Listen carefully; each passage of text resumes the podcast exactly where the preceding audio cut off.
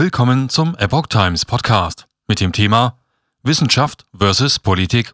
Deutscher Ethikrat rechnet mit Corona-Politik ab. Ein Artikel von Susanne Aussitsch vom 7. April 2022. Nach zwei Jahren hat der Deutsche Ethikrat eine Stellungnahme veröffentlicht, die viel Kritik an der Corona-Politik übt. Es geht um die psychischen Belastungen von Kindern und um einsam verstorbene Ältere.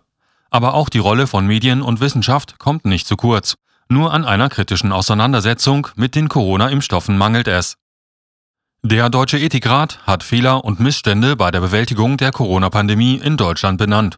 So seien zahlreiche Institutionen wie Gesundheitsämter und Schulen nur unzureichend auf die Krise vorbereitet gewesen und besonders vulnerable Gruppen wie Pflegebedürftige zum Teil nicht gut geschützt worden, hieß es in einer am Montag in Berlin veröffentlichten Stellungnahme des Expertengremiums, die 162 Seiten umfasst. Insbesondere junge Menschen hätten unter Einschränkungen ihrer Ausbildung und ihres Soziallebens gelitten. Je länger die Pandemie dauerte und je länger etwa Schulen von Lockdowns betroffen waren, desto stärker vulnerabel wurde die junge Generation, sagte die Ethikrat-Vorsitzende Alena Boixi und verwies auf die psychischen Belastungen. Die Folgen der Corona-Maßnahmen, etwa im Bildungsbereich, seien nicht gut berücksichtigt und gesehen worden. Wir rufen nach einer kritischen Aufarbeitung der Krisenbewältigung und besseren Fehlerkulturen, sagte Boix. Aber auch das einsame Sterben aufgrund von Kontaktbeschränkungen, das für die im Sterben liegenden Personen und ihre Angehörigen als äußerst belastend empfunden würde, habe für Leid gesorgt, sowohl bei Betroffenen als auch bei den Beschäftigten im Bereich der Pflege. Auch wenn das deutsche Gesundheitssystem nicht hinreichend auf die Corona-Pandemie vorbereitet gewesen sei und Intensivstationen zeitweise an ihre Belastungsgrenze stießen, so habe sich gezeigt, dass die medizinische Versorgung der an Covid-19 Erkrankten zu jedem Zeitpunkt der Pandemie hinreichend gesichert werden konnte. Kreativität der Lehrer ausgebremst. Ethiksratmitglied Sigrid Graumann wies darauf hin, dass Initiativen und kreative Ideen von Lehrern oder Sozialarbeitern zur Unterstützung von Schülern während der Schulschließungen häufig ausgebremst worden seien. Das sollte künftig nicht mehr so sein, betonte die Sprecherin der zuständigen Arbeitsgruppe des Ethikrats. Bei allen Maßnahmen müsse die soziale Teilhabe gesichert bleiben. Der Ethikrat leitet in seiner Stellungnahme eine Reihe von Empfehlungen für Güterabwägungen zwischen Gesundheitsschutz und individueller Freiheit ab. Maßnahmen gegen eine Pandemie müssen demokratisch legitimiert, ethisch gut begründet und zugleich gesellschaftlich akzeptabel sein, erklärt Boix. In seiner Empfehlung fordert der Ethikrat unter anderem, das Potenzial von Maßnahmen, gesellschaftliche Spaltung zu befördern sollte zukünftig systematisch in Entscheidungen berücksichtigt werden. Zudem dringen die Experten auf verbesserte Kommunikations- und Informationsstrategien und die Bekämpfung von Falschinformationen. Nötig sei auch eine solide Datenerfassung. Weiterhin müssten Institutionen wie Gesundheitsämter, Pflegeheime oder Einrichtungen im Bildungsbereich krisenfester werden. Eine solche Widerstandskraft habe in etlichen Bereichen gefehlt, sagte Ethiksratmitglied Andreas Lob-Hüdepohl keine kritische Auseinandersetzung mit Covid-Impfstoffen. Eine kritische Auseinandersetzung mit den Corona-Impfstoffen, deren Entwicklung der Ethikrat als ausnehmend erfolgreich bewertet, gibt es in der Stellungnahme nicht. Auch wenn die verfügbaren Impfstoffe weniger gut gegen Infektionen mit den später aufgetretenen Virusvarianten schützen, bewahren sie insbesondere nach Erhalt einer Auffrischimpfung immer noch gut vor schweren Krankheitsverläufen, ist in dem Papier zu lesen. Kein Hinweis auf Todesfälle nach Impfungen kein Hinweis auf die schweren Nebenwirkungen, die dem Paul-Ehrlich-Institut bislang gemeldet wurden. Es heißt lediglich, dass Sicherheitsbedenken bei ungeimpften für Irritationen gesorgt hätten, vor allem durch Diskussionen über Nebenwirkungen, unterschiedliche Impfempfehlungen und die rasche Zulassung der Impfstoffe sowie sogenannte Impfdurchbrüche. Gleichzeitig verweist der Ethikrat auf die unterschiedlichen Stufen, welche die Corona-Impfstoffe im zentralisierten EU-Zulassungsverfahren durchlaufen. Der Impfstoff Community von BioNTech Pfizer war der erste Impfstoff, der am 21. Dezember 2020 von der EU von der EU eine bedingte Zulassung erhielt. Von der EU eine bedingte Zulassung erhielt.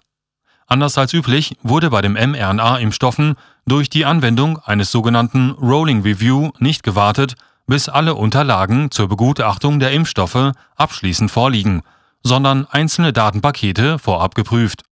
Inzwischen wurde die bedingte Zulassung der in der EU zugelassenen Covid-Impfstoffe ein erstes Mal um ein Jahr verlängert. Staatsverschuldung auf Jahre. Relativ stabil habe sich die deutsche Wirtschaft im Vergleich zu anderen Ländern erwiesen. Das gehe aus Konjunktur- und Arbeitsmarktdaten hervor. Branchenspezifisch seien die Schäden jedoch erheblich, etwa in Gastronomie, Tourismus und in der Veranstaltungsbranche sowie bei Solobeschäftigten, so der Ethikrat. Die staatlichen Corona-Hilfen, Unternehmensbeteiligungen, Kredite und Steuererleichterungen hätten zwar für eine Linderung gesorgt, belasten die öffentlichen Haushalte aber auf Jahre hinaus erheblich und haben die Staatsverschuldung stark anwachsen lassen. Insoweit hätten die nachfolgenden Generationen in Zukunft die Hauptlasten zur Finanzierung der Pandemiekosten zu tragen. Maßnahmen zur schnellen Bewältigung und Eindämmung der Pandemie müssten nicht auf Kosten der wirtschaftlichen Entwicklung gehen, erklärte Ethikrat weiter in seiner Stellungnahme. Wenn es darum ginge, zwischen einer florierenden Wirtschaft und einem effektiven Gesundheitsschutz abzuwägen, dürfe es zu keiner Entweder-oder-Lösung kommen. Maßnahmen mit fragwürdigem Nutzen. Der Ethikrat kritisiert, dass im Rahmen der Corona-Politik Maßnahmen getroffen wurden, wobei es auch zu offensichtlich problematischen Verordnungen kam. Insoweit verweist es auf Kontaktbeschränkungen unter freiem Himmel mit fragwürdigem Nutzen für den Infektionsschutz sowie Isolationsmaßnahmen gegenüber Sterbenden. Diesen Maßnahmen sei seitens der Gerichte nicht oder zumindest nicht frühzeitig und entschlossen genug entgegengewirkt worden. Zudem haben laut Ethikrat Massenmedien insbesondere die öffentlich-rechtlichen Rundfunk- und Fernsehanstalten, gerade in Krisenzeiten die Aufgabe, das Für und Wider von Maßnahmen hör- und sichtbar zu machen. Nicht immer sei dieser kritische Teil zu Beginn der Corona-Krise im wünschenswerten Maß erfüllt worden. Im weiteren Verlauf seien selbst offenkundige Fehlentwicklungen in den Medien kaum in der notwendigen Deutlichkeit aufgegriffen worden. Bei allen juristischen Grundrechtsdiskursen fehle es an der Beurteilung, wie problematisch zahlreiche Maßnahmen aus menschenrechtlicher Sicht waren. Hierdurch seien Grund- und Menschenrechte von Kindern, Alten oder Pflegebedürftigen und anderen Personengruppen unzureichend beachtet oder sogar verletzt worden. Politik versus Wissenschaft. Der Ethikrat betont weiter, dass es zur Glaub- und Vertrauenswürdigkeit wissenschaftlicher Experten gehört, dass sie den jeweils aktuellen Stand der Forschung wiedergeben. Dazu gehöre es zu kommunizieren, dass dieser nur vorläufig und begrenzt ist. Wissenschaft muss frei und unabhängig sein findet der Ethikrat. Jede parteipolitische Vereinnahmung oder Beeinflussung sei zurückzuweisen. Der gelegentlich beobachtete öffentliche Druck auf wissenschaftliche Beratergremien, wie beispielsweise gegenüber der STIKO, sorge für Vertrauensverlust. Gleichzeitig mahnt der Ethikrat, umgekehrt müssen Wissenschaftlerinnen und Wissenschaftler die Eigenlogik und Eigenverantwortung der Entscheidenden im politischen Bereich respektieren. In einer demokratisch und rechtsstaatlich verfassten Gesellschaft obliege die Letztverantwortung für politische Entscheidungen den Parlamenten